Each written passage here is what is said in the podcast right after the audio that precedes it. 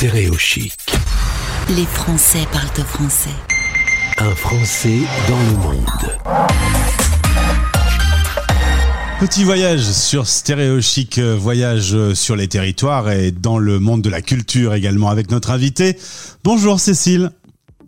Bonjour Gauthier, bonjour aux auditeurs. Merci d'être avec nous. On va reconnaître un petit accent canadien qui pourrait nous tromper, parce que si euh, tu as peut-être euh, un, un, tout petit peu de Céline Dion en toi, c'est bien une Française qui est avec moi aujourd'hui.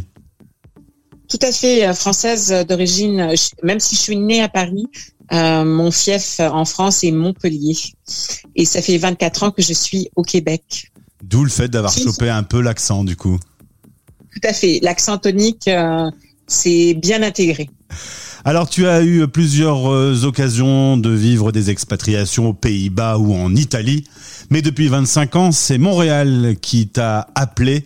Euh, au Canada, tu vis euh, un, une vie passionnante, j'ai l'impression, on a un peu parlé hors antenne, et, je crois que c'est vraiment ta place là-bas. Tout à fait. Euh, avec mon mari, quand on a immigré au Québec, c'était euh, censément pour un an, trois ans.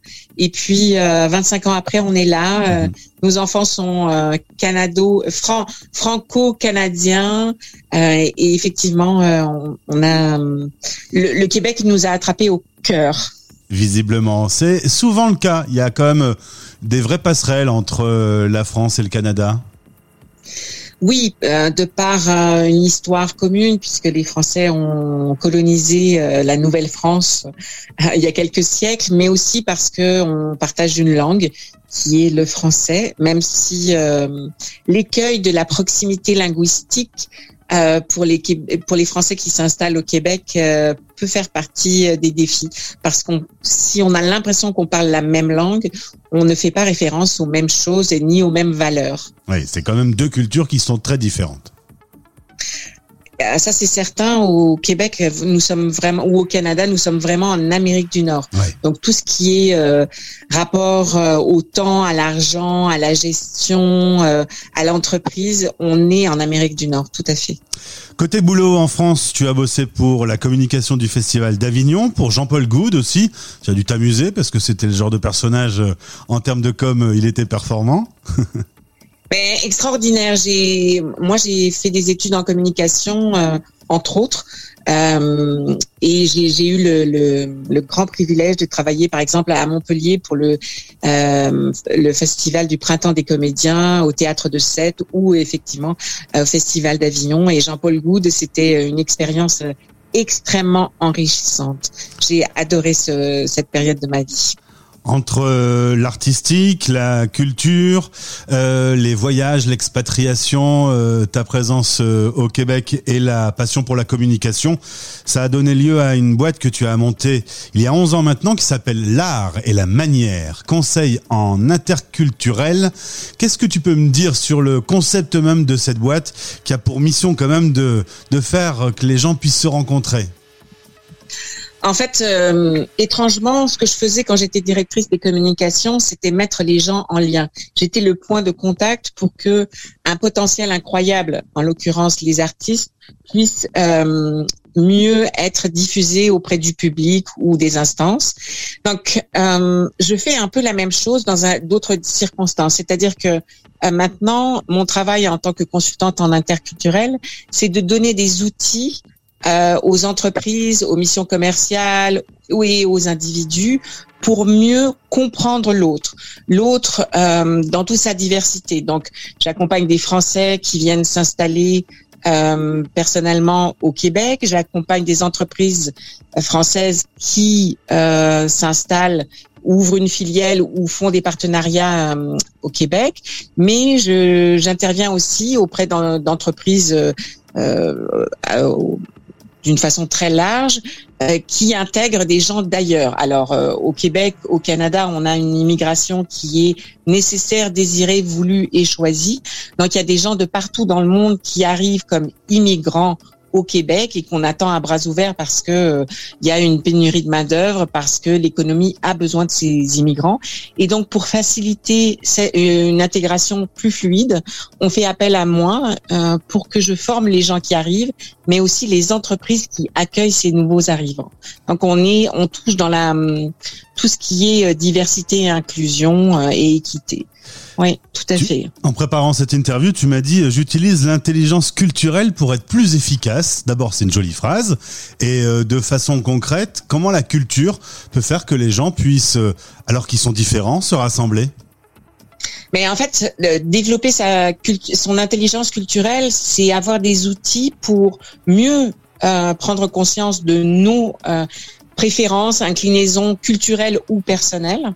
Parce que si on vient euh, de Lyon et qu'on arrive euh, au Québec, ben on a une culture et des références qui sont très européennes. Si on arrive euh, du Burkina Faso ou du Pérou, on a une façon différente par exemple, d'appréhender la gestion du temps, qui est quelque chose de très important, mais aussi dans les relations. Euh, un Français qui débarque au Québec avec toutes les meilleures intentions du monde sera euh, un peu en porte-à-faux par rapport à une dynamique différente nord-américaine. On gère le temps différemment on est très réactif, on est proactif. Donc tout ce qui est relations interpersonnelles au travail, euh, gestion des conflits ou prévention des conflits, idéalement, euh, attente complètement implicite et souvent inconsciente par rapport aux autres. Donc euh, moi, je, je permets aux gens de prendre conscience de leur préférences et de leurs références. Mhm. Et là, d'être en mesure de dire, ah, peut-être que l'autre en face a des références et des préférences différentes. Comment on fait pour se rejoindre? C'est-à-dire, quelles sont les stratégies relationnelles qu'on met en place pour que ça se passe mieux? Par exemple, euh, en France, on a une, une culture plus implicite. Donc, on, on suppose que euh, les gens ont compris ce qu'on voulait dire. Au Québec, si on n'a pas compris, qu'on soit un PDG ou euh, un réceptionniste, on dit excuse-moi, qu'est-ce que tu veux dire par là? Euh, Qu'est-ce que si j'ai bien compris, tu veux ça à telle heure, telle date, comme ça avec un tel?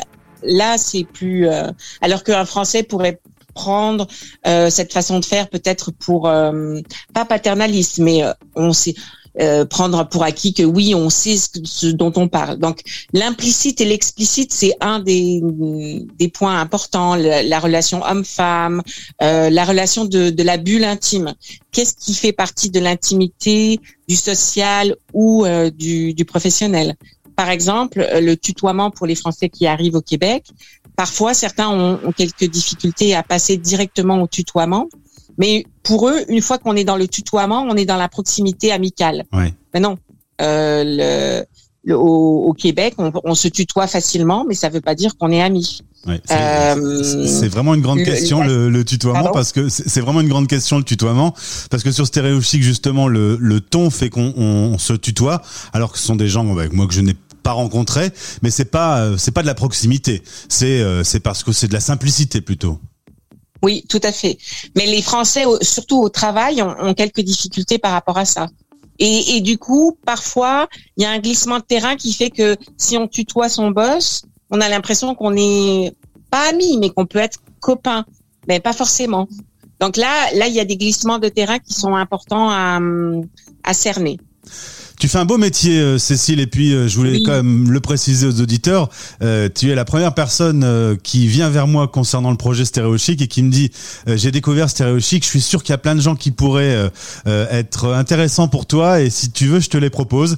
Donc tu étais vraiment dans ce que tu disais, dans dans l'action d'aller vers l'autre et, et de, de, trouver directement des solutions. C'est des solutions qui sont très très efficaces et c'est pas forcément très français. Je, pense que effectivement, euh, en Amérique, au Québec ou en Amérique du Nord, on est proactif. Mhm. Ça ne veut pas dire que ça va marcher à tous les coups, ça ne veut pas dire que c'est facile, mais on est dans la relation à l'autre en disant, ok, on essaye. On est, on est moins, on est plus dans l'empirique, c'est-à-dire on, on, part sur du concret et on s'ajuste au fur et à mesure. Alors qu'en France, on est plus dans la théorie. Par exemple, un, un un, Français qui avait euh, des très très belles études dans les grandes écoles me disait mais j'ai du mal parce que euh, au Québec euh, j'ai du mal à trouver ma place professionnellement. Et en fait, en travaillant avec lui, ce qui est apparu, c'est que clairement, lui, il était dans la théorie.